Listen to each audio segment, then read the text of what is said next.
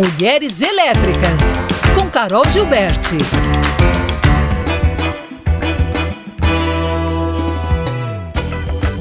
Oi, pessoal, bom dia. Bom dia aos ouvintes, a quem está no estúdio hoje. Eu volto com a Arlane Gonçalves, a nossa entrevistada da semana, que é uma consultora especializada em diversidade e inclusão.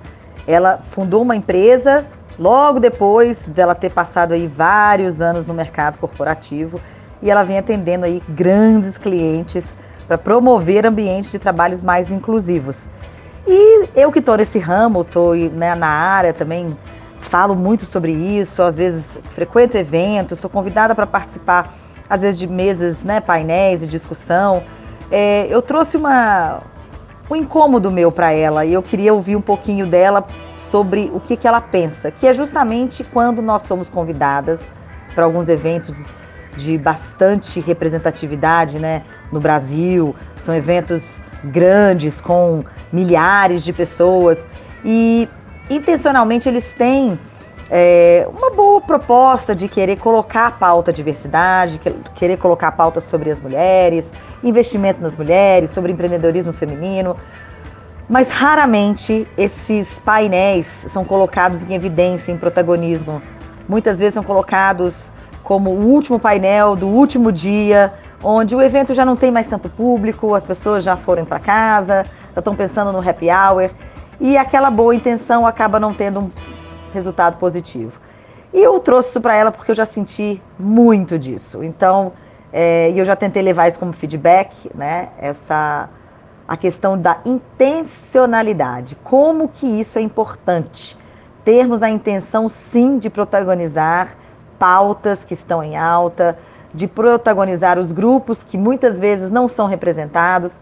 E a Arlane trouxe pra gente essa fala aqui que eu achei também bastante importante. Vamos ouvi-la? Nossa, Carol, muito pertinente esse exemplo que você traz, né? Quantas vezes a gente vai em grandes eventos e especialmente agora que a pauta de diversidade aqui no Brasil vem sendo cada vez mais visada. Vale lembrar, a pauta de diversidade no Brasil, nas organizações, ela não é nova, né? Tem pessoas, a gente tem expoentes aí que estão atuando há mais de três décadas, por exemplo, nessa pauta, mas ela agora está mais visada, está sendo mais cobrada. Então você vê, inclusive, alguns eventos que até então eram majoritariamente ou 100% masculinos, 100% ou quase 100% brancos, tentando trazer um pouco de diversidade para o seu contexto, para sua pauta, mas muitas vezes essa diversidade acaba também ficando mais assim, né, em horários menos nobres, em palcos menos procurados, né, bem distante ali do palco principal, muito longe do protagonismo do evento, né? A gente pode olhar para esse jeito de fazer evento e também olhar para as práticas das organizações.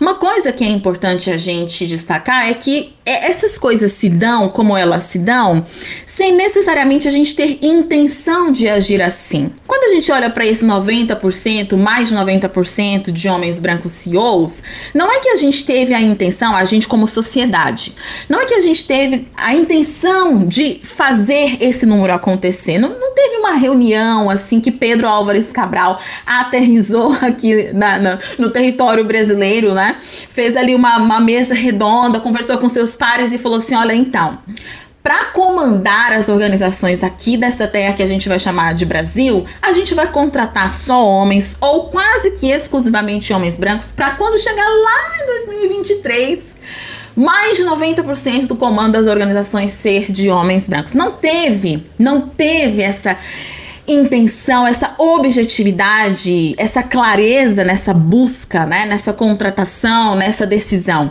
No entanto, nós temos o resultado. Da mesma forma, não necessariamente na hora de se fazer ali o cronograma do evento, de definir quem vai para que palco, quem vai para que horário, não necessariamente a gente tem a intenção de deixar a pauta de equidade de gênero, a pauta de investimentos em startups de mulheres, a pauta de liderança de mulheres, não necessariamente a gente tem a intenção de deixar esses temas escondidos, né, longe do protagonismo.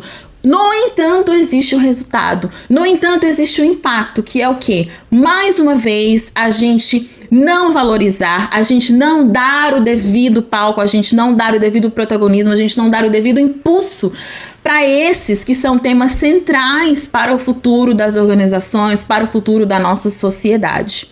Então, gente, fica a dica aqui para aquelas empresas que organizam eventos, que têm sim a boa intenção de querer trazer a pauta para a curadoria do evento.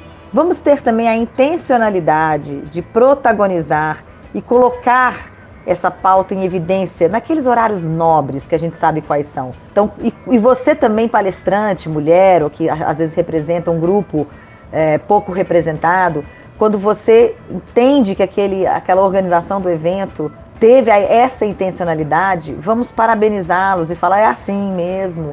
Vamos fazer disso aqui um exemplo, porque sem essa mudança a gente vai continuar estagnado. Então fica a dica aqui e fica também a dica para que vocês ouçam a entrevista na íntegra neste sábado e domingo com Arlane Gonçalves e eu, tá bom? Um beijo, um excelente final de semana e até semana que vem.